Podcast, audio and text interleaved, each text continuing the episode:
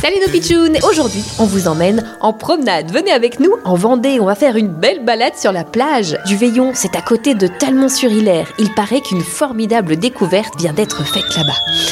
Ah, respirez l'air de la mer, les embruns. Hum, quel délice Salut les pitchouns Attention où vous marchez.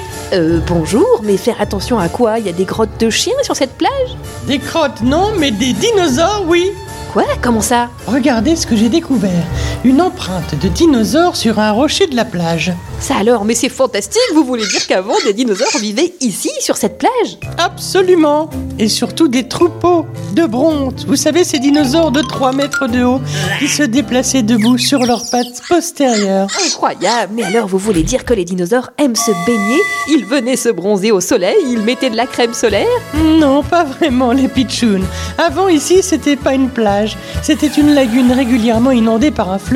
C'était très sec au contraire, avec quelques plantes dont se nourrissaient les dinosaures. Ah oui, d'accord, je comprends mieux. Et moi qui imaginais déjà des petits dinos en train de se baigner dans un matelas pneumatique. En tout cas, les petits pitchouns, cet été, quand vous irez à la plage, ouvrez grand les yeux quand vous cherchez des crabes, car si ça se trouve, vous aussi, vous pouvez trouver des empreintes de dinosaures fossilisées.